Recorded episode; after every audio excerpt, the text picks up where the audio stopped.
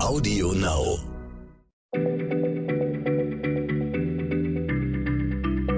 Schneller Schlau, der kurze Wissenspodcast von PM.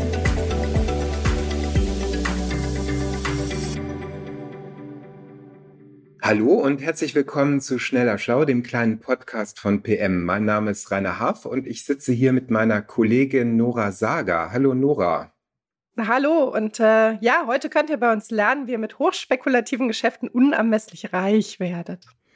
Ähm, tatsächlich, Nora, dann äh, da bin ich ja mal sehr gespannt. Erzähl mal. Naja, gut, okay, wahrscheinlich könnt ihr das nicht lernen. Ähm, aber ihr könnt etwas lernen über die Technik äh, hinter einer neuen Art von Spekulationsobjekten. Und diese Spekulationsobjekte heißen NFTs, das ist kurz für Non-Fungible Tokens. Und im Grunde sind das Echtheitszertifikate für rein digitale Kunstwerke oder Sammlerstücke. Okay, ähm, du, du sagst jetzt, das ist rein digital, aber ähm, für jetzt eine digitale Datei, warum braucht man da ein Echtheitszertifikat? Weil sich digitale Objekte einfach unfassbar leicht kopieren und verändern lassen. Okay, gut, ja, das äh, ist sehr einleuchtend. Also ich meine, klar, eine Datei lässt sich super leicht kopieren. Und wenn ich mal jetzt auf ein analoges Kunstwerk gucke, also ein Rembrandt malt man ja nicht eben nochmal nach, ne?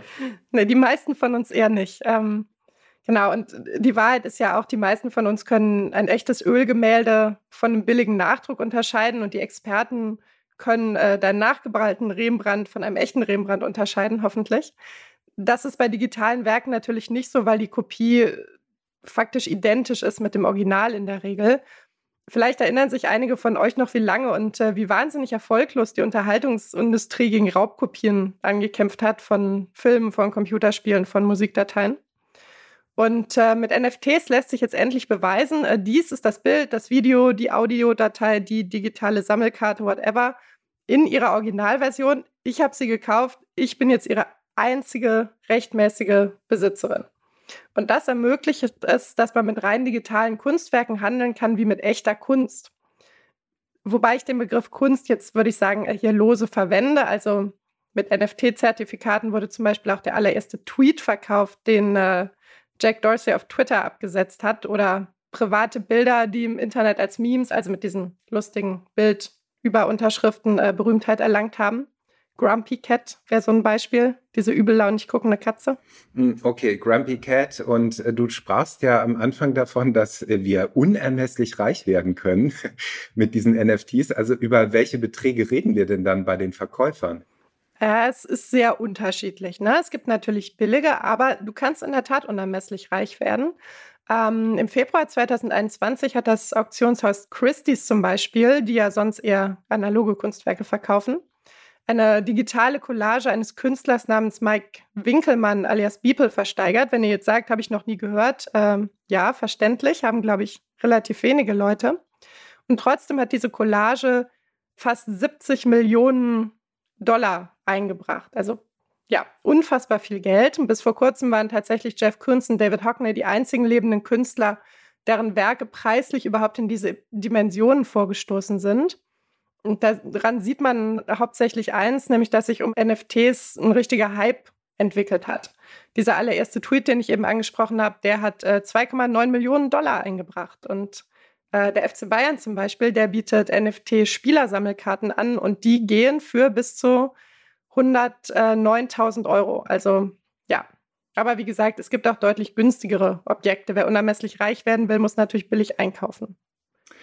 Also hätte ich doch mal ganz früh so eine Sammlerkarte, Sammelkarte gekauft. Das wäre nicht schlecht. Irgendwie hat man immer das Gefühl, man kommt zu spät. Also und ehrlicherweise sind, sage ich mal, die so die die einzigen rein digitalen Spekulationsobjekte, die ich bisher kannte. Äh, das sind ja Bitcoins, ne? Also diese diese Kryptowährung, die ja unter Einsatz von super viel Rechenleistung ähm, erstellt wird. Also da, da spricht man dann von meinen.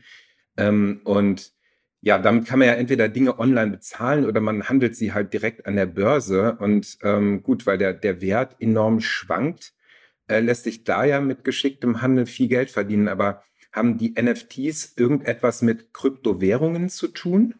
Ja, tatsächlich schon. Äh, witzigerweise sagt man bei NFTs nicht, man, man meint sie nicht, sondern man mintet sie, also man prägt sie. Ähm, aber die zugrunde liegende Technologie ist dieselbe wie bei Kryptowährungen wie Bitcoins. Und diese Technologie nennt man Blockchain. Im Grunde beschreibt der Name eigentlich bereits, welche Idee dahinter steckt. Das handelt sich nämlich um eine Kette aus digitalen Informationspaketen und diese Kette wird mit jedem Verkauf länger. So, der Unterschied äh, zwischen NFTs und äh, Kryptowährung ist, dass zum Beispiel eine Bitcoin gibt unterschiedliche Kryptowährungen, aber eine Bitcoin zum Beispiel steht lediglich für einen bestimmten Wert, also so wie eine normale 1-Euro-Münze für den Wert 1 Euro steht.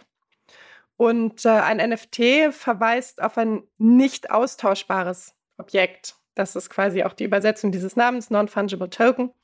Und äh, das wäre zum, dann in der realen Welt keine beliebige 1-Euro-Münze, weißt du, hast du eine, hast du eine andere, ist ja im Grunde egal, äh, sondern das wäre zum Beispiel eine Sammlermünze mit einer einzigartigen Prägung.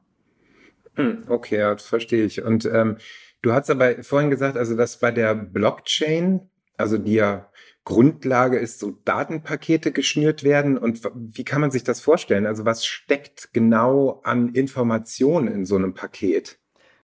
Wir fangen am besten mit dem allerersten äh, Paket an. Also wir schnüren jetzt ein Paket mit den Daten des Objekts, äh, für das wir ein NFT erstellen wollen. Also angenommen, ich will ein Bild einer Katze verkaufen. Ne? Katze geht immer im Internet. Dann äh, lege ich in dieses Paket zum Beispiel die digitale Bilddatei, also dieses Katzenbild als JPEG oder was auch immer. Ähm, ich lege da Informationen zum Urheber rein, keine Ahnung, ich habe das Bild gemacht und ich vermerke, dass du diese Datei gerade für 100 Euro gekauft hast. So, das ist mein Paket, das äh, schnüre ich sozusagen, äh, indem ich aus all diesen Daten einen sogenannten Hashwert errechne. Das äh, ist eine Art digitaler Fingerabdruck. Der ist einzigartig quasi für das Datenpaket, aus dem ich ihn erstelle. So. Und äh, anschließend wird dieses Datenpaket dann vielfach kopiert und auf verschiedenen Rechnern gespeichert.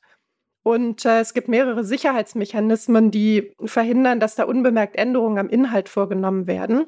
Einer davon ist, dass die Kopien immer wieder online miteinander abgeglichen werden, ob die identisch sind. Und angenommen, jetzt doktert einer an einem der Pakete herum, dann würde sich zum Beispiel sofort der Hashwert verändern und das würde dann natürlich auffallen bei diesem Abgleich. Okay, und diese vielen Kopien, stellen die dann schon eine, eine dieser Ketten dar? Ah, nee, noch nicht. Das ist, äh, noch sind wir beim ersten Paket. So, zur Kette kommen wir jetzt. Weil angenommen, du möchtest dein Katzenbild wieder verkaufen für 500 Euro, du willst ja unermesslich reich werden, ähm, dann wird in diesem Fall ein neues Datenpaket dazugefügt, ein neuer Block. Und der zeigt den Besitzerwechsel an. Und dieser Block enthält quasi nicht nur die Daten zu dieser Transaktion, also Rainer hat äh, verkauft an, keine Ahnung, Stefan und dafür 500 Euro bekommen, sondern der enthält auch den digitalen Fingerabdruck des vorherigen Blockes. Ein weiterer Sicherheitsmechanismus, um sicherzustellen, dass niemand äh, an diesem Katzenbild oder an irgendwelchen Daten in dieser Kette rumdoktern kann. Also die verweisen alle aufeinander. Genau, und so entsteht mit jeder Weitergabe dann eine wachsende Kette von Datenblöcken, die alle aufeinander aufbauen. Und wenn ich mich jetzt an diesen Spekulationen rund um die NFTs beteiligen will, ähm, muss ich da was Besonderes beachten? Kann da im Prinzip jeder, jede einfach so mitmachen? Ja, da kann im Grunde absolut jeder mitmachen, also jeder mit Internetverbindung.